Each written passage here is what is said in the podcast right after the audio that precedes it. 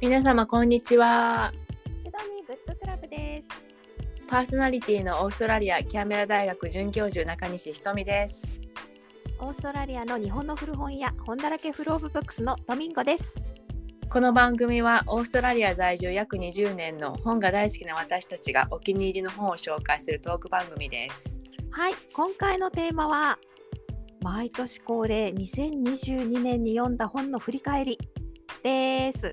わー。わ今今ど今頃？2022年に本読んだ本の振りで返りもでもひとみさん、うん。私うん。2022年なんかもうこの前ついこの前終わったような感じっていうかでももう半年以上経ってそうそうなんです。もう私もあのーこの編集やってて、うんいやもうこれついこの間だったなってねですよね、年明けたばっかりじゃんと思ったらもう半分過ぎてましたね。半分なんかいあのなんかこのなんか過去3ヶ月なんか勝手に過ぎ去ったような気がしてしょうがないんですけどどこかに消えてしまった感がありますよね。ということでやっぱり振り返りって大事ですね。大事ですはい。ね はい。ねなんかそうはい思い返せば私たち2019年から毎年ね12月のあのどこかで、うんあの一応なんか今年読んだベスト3とかねとか、まあ、今年読んだ本の振り返りとか言って、うんあのおさらいしてますよね。本当にお世話になっております。毎年こちらこそです。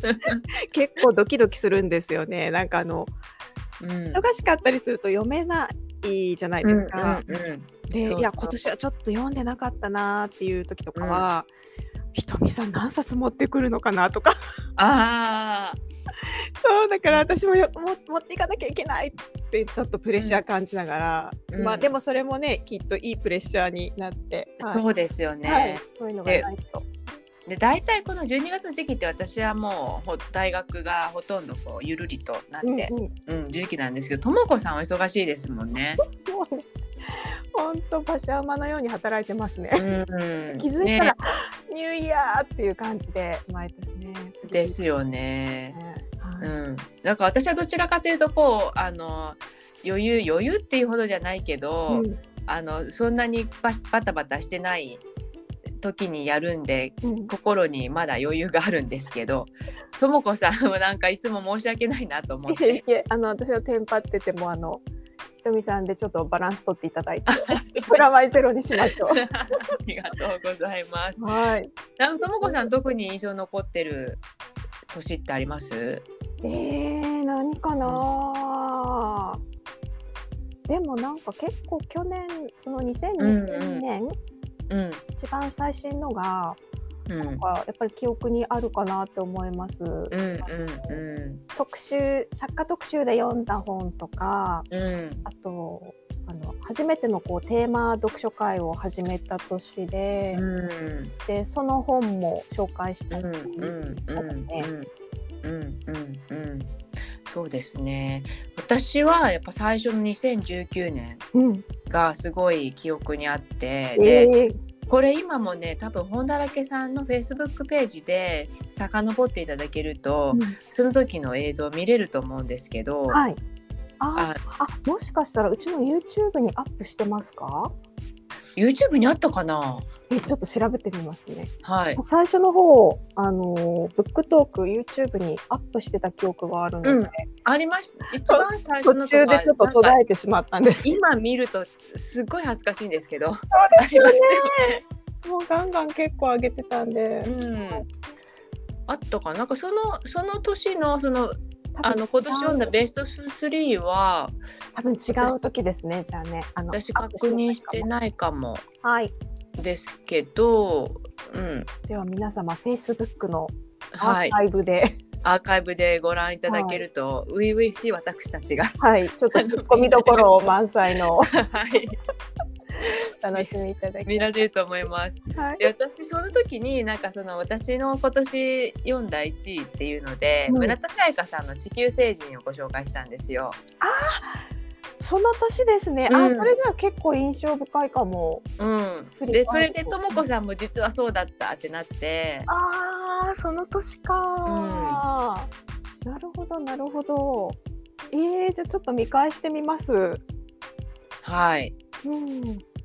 初々しい私たち。やっぱりあのあの頃結構村田沙耶香さんにちょっともうフォーリンラブっていうか、そう私たちはちょっとやられてましたもんうんね。、すごいなんかもう刺激受けてましたから、受けてましたから。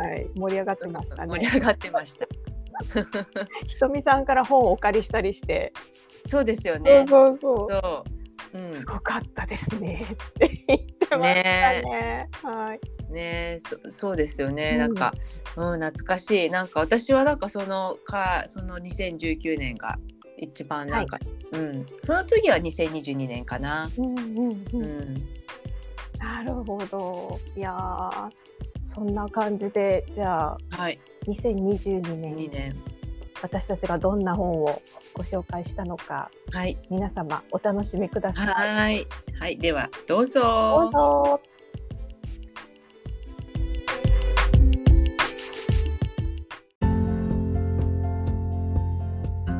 今年やっぱ読んだ中で、まあ、印象に残った本っていうのが、あのっていう感じで3はい。冊はい選びましたが、えっとですね、まあ、なんか結構私一般的なチョイスになってしまったんですけれども、まず最初、い一冊目はやはりこれかなああ、はい。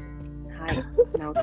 というのは、うんあの、そう、あの、久保みすみ先生の特集をしたじゃないですか。はい。はい。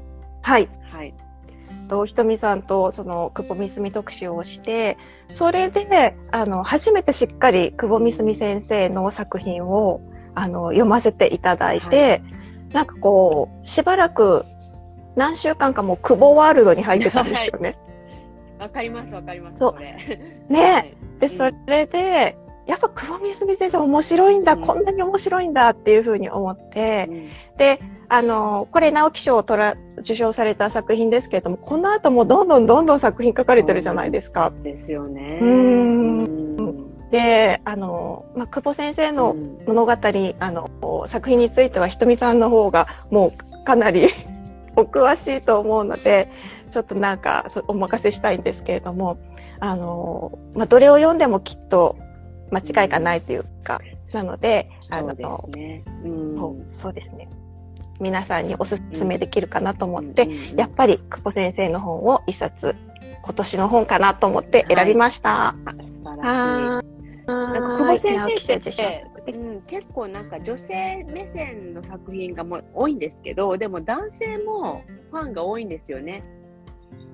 ああ、そうなんですね。それちょっと意外だった。うん、なんか男性の心もまあ掴んでるというか、うんうんなんか多分言えないけどこんな風に思ってるっていうことを多分表現されてんじゃないかなって思います。なるほど。やっぱなんか、あの、日本のなんか現代社会のことを本当にこう、寄り添う感じで、うん。ふあの、掘ってらっしゃるので、なんかこう、多分誰が読んでも、なんか日常こう頑張ってらっしゃる方だったら、うん。誰が読んでもうんなんかグッとくるというか。は、うん、うそうんですよね素晴らしいですよね。うん、うん、うん。かなと思って。あはい。一冊目はいこちらでしはい。た。はーい。じゃあ、ひとみさんの、私の一冊目は、ちょっとですね、最初重いんですけども、えっ、と、こういうのは無視できないなと思って、でそれと私、こう今回ご紹介する本、すべて、あの、日本の本は、今年、あの、出版された本に素。晴らしい。はい。はいえっ、と、まず一冊目はこちら。ソ連兵へ差し出された娘たちっていう本ですね。でこれこれは、あの、ノンフィクションなんですけども、あの、まあ、第二次世界大戦の後に、あの、日本が、まあ、日本の、まあ、あの、満州に残った、まあ、開拓団と言われる、その、ある村、一つの村が、そのままこう、中国満州に出て、そこでこう、新しいコミュニティを作るみたいなことを、まあ、戦時中やってたらしくて、その時、ただ戦後後、あの、もう日本が降伏してから、あの、ソ連軍が来てですね、で、ソ連軍が、まあ、とりとにかく、まあ、暴れまくるわけですね。でその時にあのそれを収めるために女性たちが、まあ、差し出されたあのお接待という名のもとに差し出されたわけですね。でそういうあの戦争って、まあ、今もウクライナとロシアがやってますけどもなんかこう世界中どこかで起こっててでその戦争ってその、まあ、戦地に出てる兵士だけじゃないんですよね。その犠牲になってるとか戦争に参加してるっていうのはなんか大きな意味でそういうあの、ね、あの国でこう一生懸命働いてあのサポートしてる人たちもいるしでなでこういうそのなんていうのかな戦争の時にこういうそのこういう風な形で犠牲になる人の話っていうのがやっぱり忘れ去られることが多いのでこの女性たちのに関してはですね岐阜県のある村が村ごと満州に開拓してでえー、っとあの行くんですけどもあの、まあ、戦争が終わってからあの日本に引き上げるまでに、まあ、時間がかかるわけですね。でその間に、まあ、ソ連兵が来て、まあ、いろんなものを取っていくわけです。で、うん、あの唯一それを収められるというかあの村を襲われないようにするのがあの女性たちをこう差し出すことだったというので、うん、でまあ、うん、特にですねその、まあ、結婚してる女性ではなくてまだ結婚してなくてであのという女性たちが選ばれてでも親も言えないわけですよね。自分の娘は出すなとかっていうのを、うんうん、だから誰もあのその村で村の,、まあ、ちょあの一番偉い人が決めてであの親にもダメとも言えずでこうお接待をしてたという女性たちの声をあの集めた非常にあの精力的なあのドキュメンタリーなんですけども、えー、あのちょっとやっぱり、ね、重い内容ですしやっぱり、あのね、なかなかその中でもその村の恥になるから今まで言えあのほとんどもうね、あのその決めた人たち、女性たちを出すっていうのを決めた人たちはお亡くなりになってるんですけども、まだ犠牲にな、犠牲者はまだご存命の方がいらっしゃって、その方たちの声をまとめたものです。で、やっぱ私こういうのって絶対に忘れ去られてはいけないって思ってるんですね。うん、どんなに時間が経っても。だからまあこういう形で残せてくださったあの作者の平井美穂さんにも本当に感謝しますし、やっぱりこういうのって目をそらしちゃいけないっていうっていう意味で今もあの戦争ってやっぱなかなかなくならないですけどもあのずっとこの戦争が終わってもこの人たちってもずっと死ぬまで苦しみ抜かれるわけですよね。やっぱりせ、うん、うん、でそういうをでもあのその後結構結婚されてる方もいらっしゃいますけどあの孫には絶対言いたくないとか孫にこのことは知られたくないから私の名前はあの偽名で出してくださいとかですね。まあそういう話ももちろんありますし、うん、その絶対そのあのこういうことっていうのは私はやっぱ残あのまあ、そういう意味で本って素晴らしいなと思うんですけども、あのね、ちゃんそれもあのデータとして埋もれるネット上ではなくてちゃんと書籍に、ね、本としてあのプリントアウトされて出るものってやっぱり残りますのであのそうそういう意味でやっぱこういうものっていうのは大事にしたいなという思いでこの今年の3冊の1冊にご紹介させていただきました。えー、素晴らしい。やっぱりなんかそのネットの情報が溢れてる今、あの、やっぱりその本に残ってる情報って結構なコミットメントじゃないですか。う。ん、そうなんで、ね、十分にその取材もされてますし、うん、リサーチもされてますし、ぱりなんか信頼できる情報というか、うん、あの、記録ですよね。本当歴史に残る。うんえー、でもそうやってこうやってなんかあのひとみさんが紹介してくださるから私たちもそういう本の存在を知ることができてありがたいです。ありがとうございます。あのぜひあの、はい、興味のある方はご覧になってみてください。はい。わあすごいな。はい。それでははい2冊目参りたいと思います。はい。えっ、とですね、私ちょっと選んでる3冊結構エンタメ、はい。エンタメなんですけれども、はい。こちらです。これ、あの、私今日の本はすべて、あの、インスタグラムライブで多分ご紹介してるはい本なんですね。はい。はい。マリア・ビートル、伊坂幸太郎さんの本です。はい。あの、これはやっぱりなんで今年これかなっていうかっていうと、あの、まあ、この伊坂さんの原作が、ハリウッドで映画化されたということ。で、はい。その映画化が、あの、封切られて、あの、たくさんの方の目に触れて楽しんだということで、なんですけど、まあ、私も映画も、あの、鑑賞したんですけれども、やっぱり小説がいい。うん。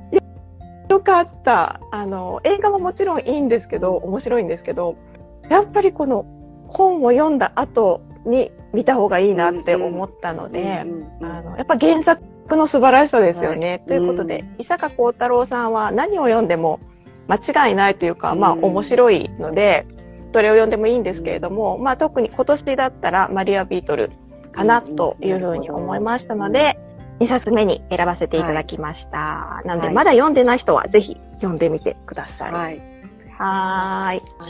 私、ね、です映画はまだ見てないんですけど、小説は、はいあの、オーディブルで聞きました。ああ、なるほど。あ、うんオーディブル、なるほど。うんで、オーディブルも結構なんかこう、面白く、面白いっていうか、そのテンポがね、この、まあ、伊坂幸太郎さんの小説って結構テンポがありますよね。なんかあります。はい。うん、テンポがこう、あのー感じられてよかったです。それはそれで。うんオーディブルいいかもしれませんね、この作品だとね。この本当作品はでも何時間ぐらいかかるんですか？どれぐらいかかったかな？私に結構2かかりそう倍速ぐらいで、えっ、とあの、5時間ぐらいですかね。おなんか今、もしかしてマリア・ビートルに関してかな、はいコメントいただいて。東はい北新幹線の車販をしてたので、余計に面白かった。うんおおどうやったらお互い勝ち合わないのかと。おおなるほ確かに、ど。すごい確。かにうん、車販の人出てきますもんね。はい。うん。車販の人も結構、なんだっけ、ちょっと悪い人いましたそうよね。そうそうそう。ねえあれは本当に、お仕事関わってた方は余計面白いでしょうね。確かに新幹線内のね、出来事ですからね。うん。ねえ。なんでしょうね。あの、列車も乗って、例えばまあ王道なところで言うと西村京太郎さんとうんか、うんうん本当に世の中にたくさん出てますけど、、うんうんなんか何回見てもああいうのって飽きない飽きない。なんかね、やっぱなんでしょうねなんでしょうね。私列車は、のマジ,、ねえ魔術が。アガサ・クリスティのオリエント急行も映あ画化ね、最近ハリウッド、ハリウッドかな？映画化されてますけど、あれもなんかやっぱ密室っていうのと、なんそうそうでしょうね？あの、で、泊まる駅とか決まってるから、ね、その、そそこでしかやっぱ犯人が降りれる瞬間がないし、なんか面白いですよね、列車も乗って。悪そう、そうですよね。うんうんうんいやいやいや。まあ、マリア・ビートルはその列車ものの中でも割とこう、現代的なうん感じなので、そうですねんそうですね本当にね、年齢問わず、うん若い方も読んでいただいたらいいかなと思いますね。面白いですよね。うんはーい。はい。ということで、マリア・ビートルでした。はい。はーい。お願いします。えー、じゃあ私2冊目は、えー、と桐野夏夫さん「ツバメは戻ってこない」です。でこれはインスタライブでご紹介したと思います。えー、桐野夏夫さんもですね社会派と言われる人気の作家さんですけども今回は代理母出産。それから、非正規雇用とうんいう、うわまあ、若い人の問題が。非正規雇用女性の、まあ、あの、なんていうのかな、あの、雇用問題とかですね、いろんな、いろんな問題が、あの、もう凝縮された作品で、えーまあ、日本は、あの、ね、こういあの少子化が、こうね、大きな問題になってますけど、そうです産ね。め産みたい人ももちろんいて、不妊治療をすごくやってらっしゃる方もいて、で、こう、ね、なんか、でも、結婚、今の若い方たちはなかなか結婚ね、あの、できないという状況もあって、本当にいろんないろんな問題がこう凝縮されてる、あの、お話で、これはまあ、あの、若い、まあ、リキーさんという主人公が代理母。まあ、あの、一番魅力的なのはやっぱり、あの、その報酬がですね、大きいということで、えっ、と、非正規雇用の雇用だったんですけども、報酬が大きいということアリボに立候補して、で、そのご夫婦がバレエの教室をやってらっしゃって、まあ、優秀なあの子孫の子孫というか、まあ、バレエの後継者を残したいっていう、そういう思いの強い、ただあの子供ができない。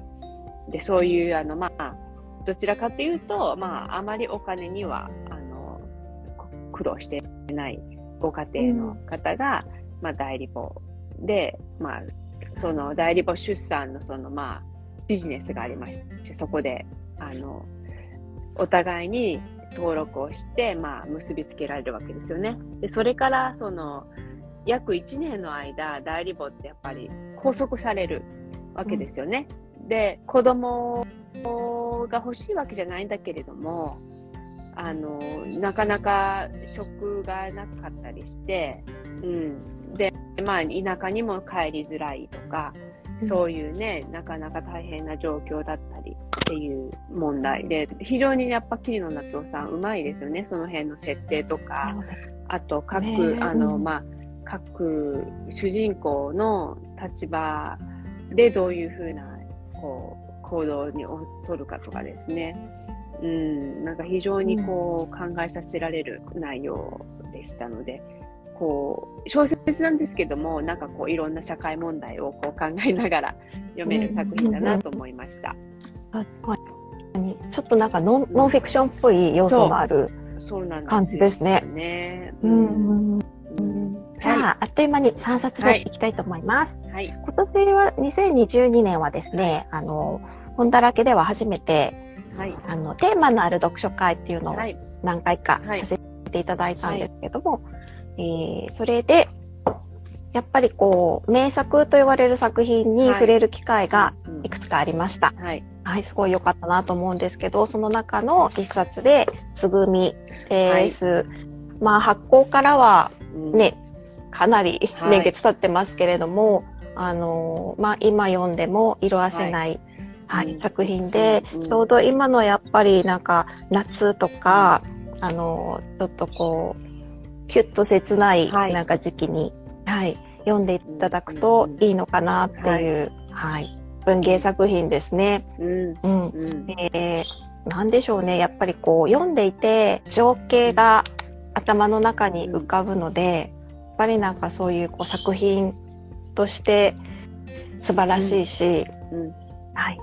まだ読んでないという人も、ぜひ今読んでも大丈夫なので、うん、はい、ぜひ年末年始の読書に読んでいただいたらいいかなと思いました。はい、なので、このつぐみは、ちょっと今年思い入れのある一冊となりましたので、3位にさせていただきました。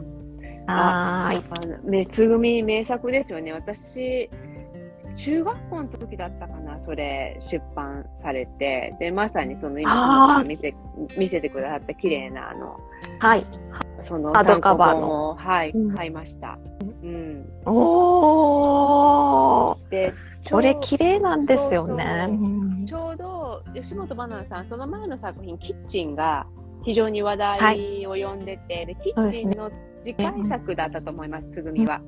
で、また、あの、違った感じの作品で、なんかこう、非常にこう、なんていうのかな、新しい感じの小説っていう、ね、特に私、中学生だったので、まだ学校の教科書とか、こう、やっぱりちょっと古典風な あの、現代、はいはい、お金たくさん、あの、読まされ、あと、夏の読書とかでも、なんか、太宰治とか、まあ、それはそれでいいんですけど、夏目漱石とか、はい、あの、そういう作品、をたくさんあの読みなさいって言われるまだ年だったので、そうですよね。吉本ばななさんの作品はすごい新鮮でした。はい、なんか大人になった気分になりました。そう。はい。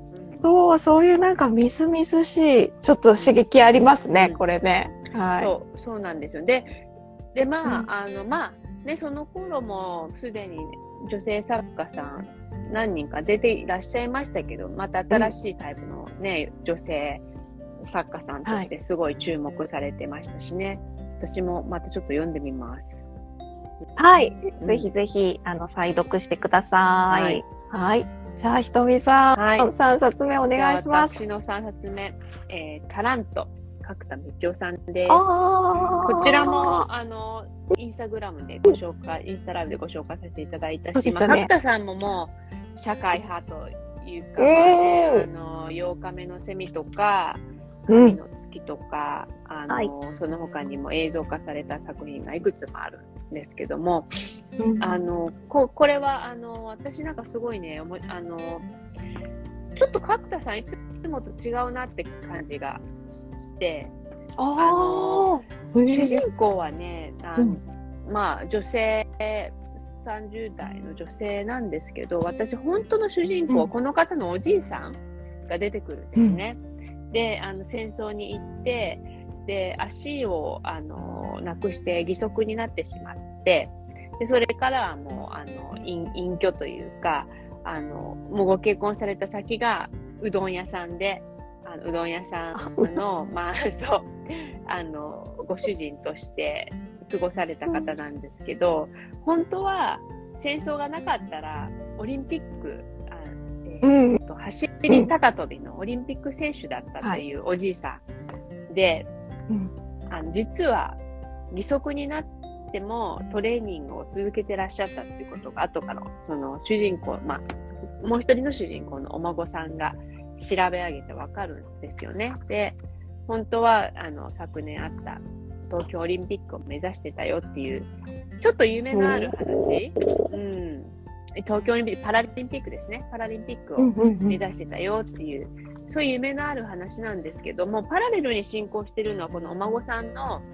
大学生の時の思い出とか、その時に海外に行って、ちょっと、あの、わけ、あの、その中東に行った時、海外の中東に行った時に、そこの社会情勢があまり分からずにやってしまった失敗とかですね、いろんな、その、あと、甥っ子さんが不登校だったりとか、さすが角田さんらしい、その、社会問題も凝縮もぎゅっと詰まっていらっしゃるんですけども、なんかもう一人のなんかそのパラレルなこのおじいさんの生涯も上なんかこう同時にえパラレルに描かれててとってもこうなんか、うんうん、あこういう書き方もあるんだなってすごく思いました。でおじいさんのその人生が、まあ、最後の方ではこう絡まってこう小説が一つになっていくっていう感じがするんですけれども、もう最後おじいさんは亡くなってしまうんですが、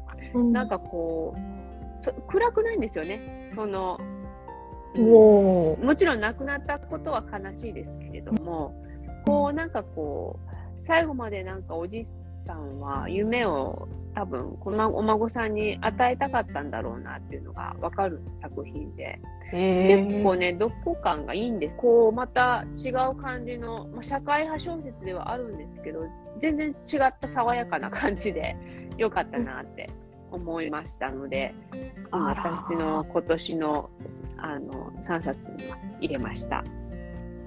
おー素晴らしい。なんか、表紙、表紙が爽やかなそ色う。これあの小説を読まないとわかんないんですけど、これ走り高跳びのこの、あのこの選手の絵ですけども、い。あの片足が義足なんですね。あ、本当だ。うん。で今パラリンピックに出られる選手のが使ってらっしゃるそのスポーツ用の義足ってすごいやっぱは技術が発達してうん。で結構なんかこうそこもなんかやっぱり記録がねあの伸びることになつながったりとかそのあたりも私もあまりパラのことパラスポーツ自体は私も応援してますけどそんなにや普段からあのあんまり考えてなかったのでこれをきっかけになんかパラスポーツもっと応援したいなとも思いましたし、うん。うん、あのパラねね、まあ、毎回オリンピックあるたびにパラスポーツって盛り上がってきはきてますけど、はい。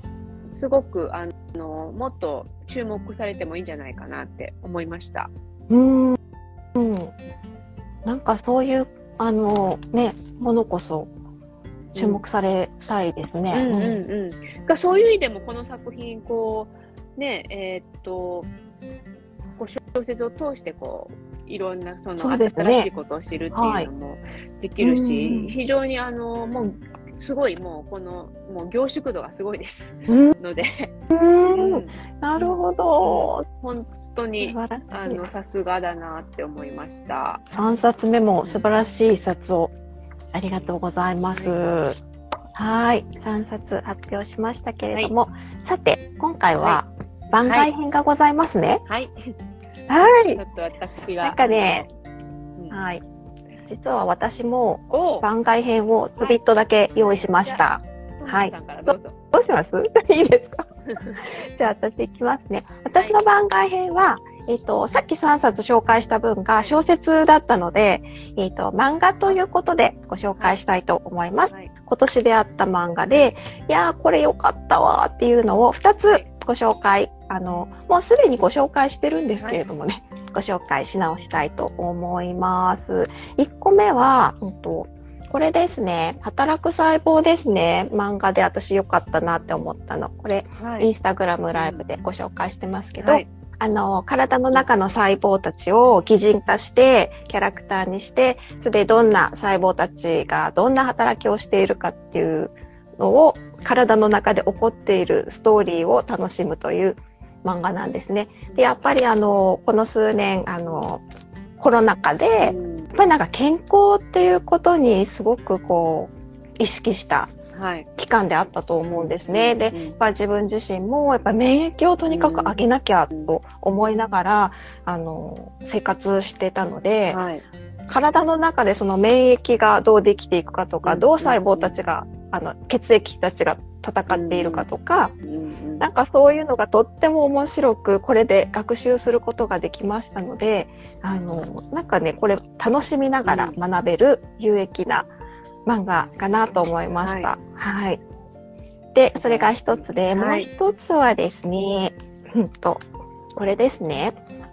図書館の大魔術師、ま、言えてない、魔術師とはい。いう漫画です。これは、あの、少年が、えっ、と、師匠を目指して、あの、ちょっと人生の旅をする、あの、成長していく物語なんですけれども、もうとってもなんか絵が、あの、アートが素晴らしいしう、んあの、ストーリーも本当になんかこう前向きで、で、本に対するリスペクトというか愛情みたいなのが本当に詰まった、あの、漫画なので、はい。とってもなんか素晴らしい、あの、はい、ファンタジーものなんですね。はい。ということで、これは今年読んだ漫画の中でも、あの、私一押しです。ははい。い。これもお客様から教えていただいたんですけどね。あそうなんですね。へーはい私も読んで。はい。あの、一応、この二つは漫画喫茶にはい。あの置いてますので、もしご興味のある方は、えー漫画喫茶で読んでみてくださ。はいい。はーい。では、私のはい番外編でした。はい。えーっと、わでは、私の番外編は幼少になりますお。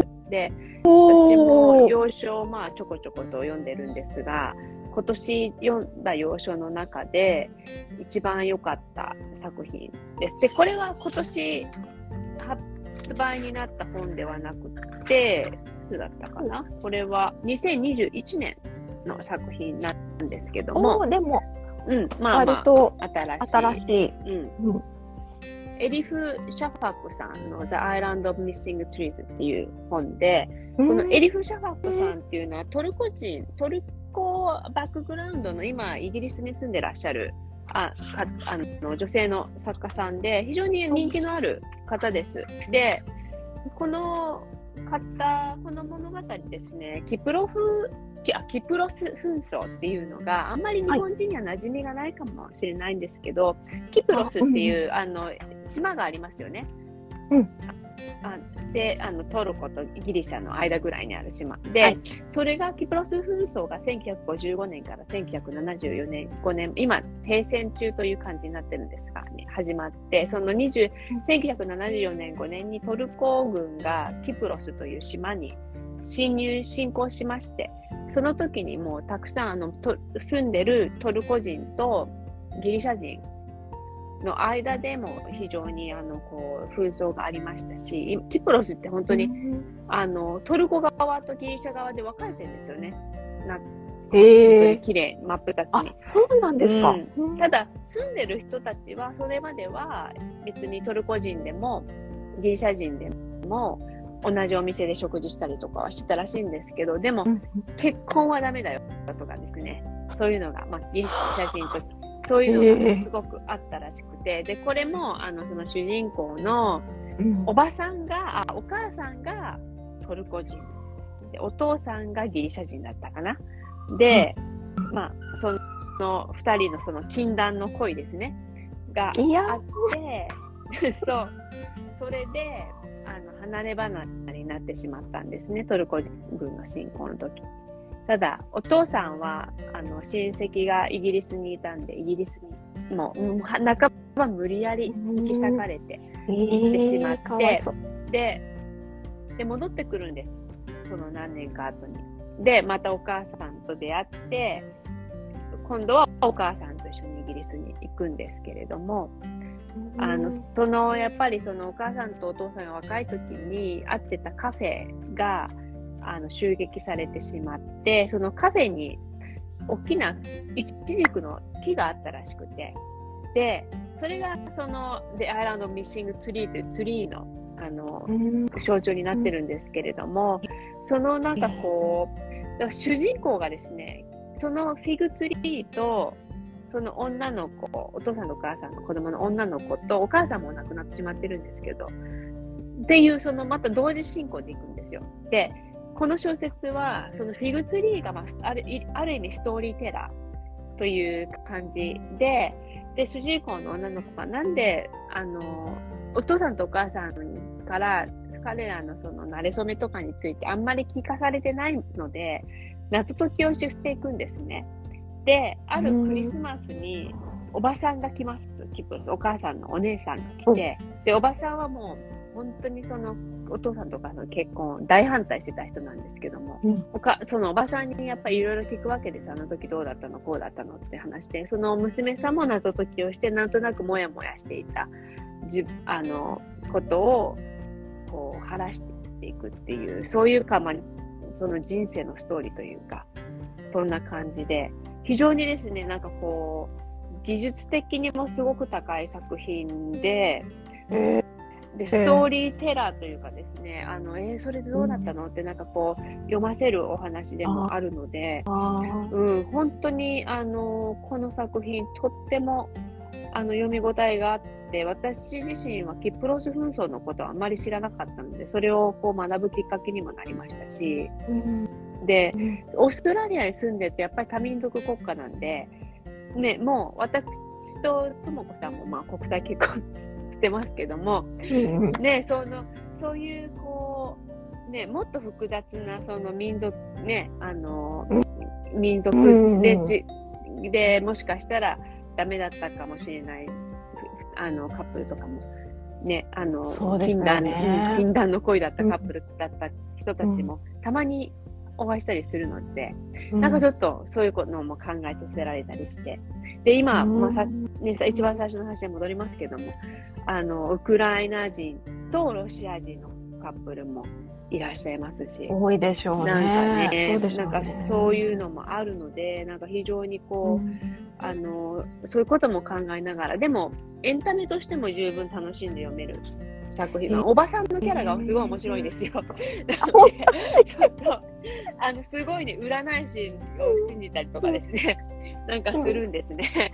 いや、面白い。で占いに連れて行かれたりするんですよ、女の子が。うん でまあ、エンタメとしても、すごく、あのーよ楽しんで読める作品でなすので、私が今年読んだ洋書の中で一番良かったというものをご紹介しました。あのね、このインスタ見てる見てらくださってる方にも、要所読まれてる方もいらっしゃるので、もしご興味がありましたら、読んでみてください。はい。結構ね、要所読まれてる方多いですよね。そう日本人の方なんですよも。ね。なんかすごい。非常にいいと思いますけどね。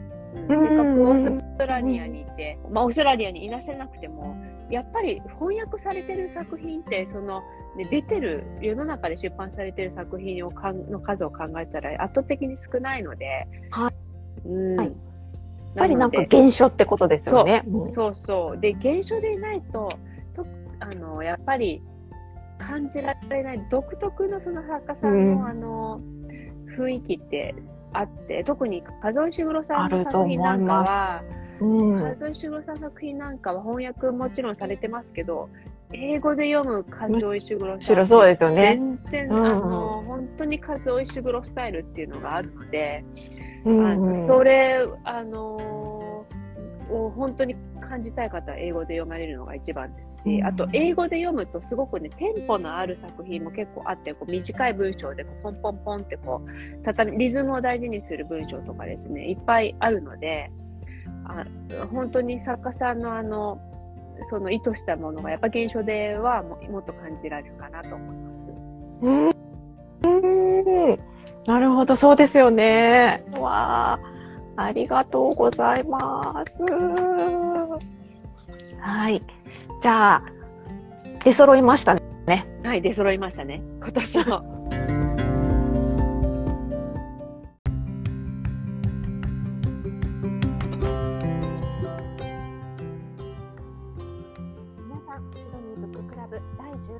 かがだったでしょうか？2022年の最後にご紹介した本盛りだくさんでしたね。ほんと盛りだくさんでしたね。いやいや、こうやってなんか振り返ると、うん、け結構読んでたんだなっていうのが。そうですね。分かっていいですね。なんかこう社会的なものもあるエンタメあり、はい、うん、漫画あり？はい、要所ありみたいな感じで、はい。うん、なんか私のほとんどエンタメなんですけど。多分なんか娯楽っていうか癒しを求めてたんですね、うん楽しみをですね。ね。うん、私ちょっと社会派ちょっと去年はそうですね。今年もそうなんですけどちょっと、あのやっぱりちょっとどうしても読んじゃう、うん、ですけど、うん。ご紹介してました。うん。はい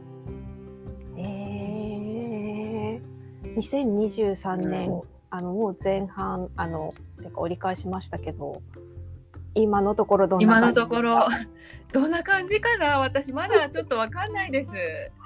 私うん。なんか前半はすごくあの仕事がうんうん。なんかやることがたくさんあって、うん。読書量がなんか確保できてないので、うんうん。ちょっと後半うん。頑張らなきゃって感じで、いや私も同じでであの、まあ、仕事もそうなんです。ちょっとねともこさんご存知だけ？どちょっとプライベートであったから、はい。あのそうですよね。なんかこう時間があっても集中できない、うん。うん、とかが結構あ今もそうなんですけどあってだから後半ちょっと頑張らなきゃなって。でも後半もなんかこういう状態ちょっとまだ続くんですよ。だからあどうなんだろうとか。ね日本との行き来もちょっとまだあるし。そうなんか。うん。なんかどうどうなるんだろうって思いながら多分12月が来ると思います。またあっという間に来てしまうと思うんですが、でもいい本にまた巡り会えるといいですね。なんかねやっぱ毎年面白いのがあうん。去年の今頃この本買ったなとかってあのインスタグラムライブをやってると思い出すんですよねすごいそれありがたいなと思って。はい、本当ですね。でその自分で自己認識するだけの自己満足なんですけどあ去年の私と今年の私と同じ時期ね6月とか7月この時期ってあこういうふうにこんなこと本を読んでこんなことを考えてたんだって結構自分で振り返れるのいいなと思ってます。うん、確かに確かになかなかあの記録あんな風にする機会ってないので、うん。はい、なんかアーカイブ代わりでいいですよね。そうそうそう私。たちの。ちの。そうそう私あのポッドキャスト編集しながらあこの時はこれ読んでたんだとかね。うん、結構なんか読んだ本忘れてたりしません、します。あこれ読んでたなーって。うん、うん。でその時にあこんなこと思ってたんだとかうね、んうん。うん結構面白いなってなんかこのポッドキャスト勝手に自分で 自分を振り返るあのツールにしちゃってますけど。いやいいと思います。同じくです。はい。ということで、えっ、と、はい番組へのご感想はハッシュタグシドニーブッククラブでツイートしてください。ではここまでのお相手は中西ひとみとライトともこでした。次回もお楽しみに。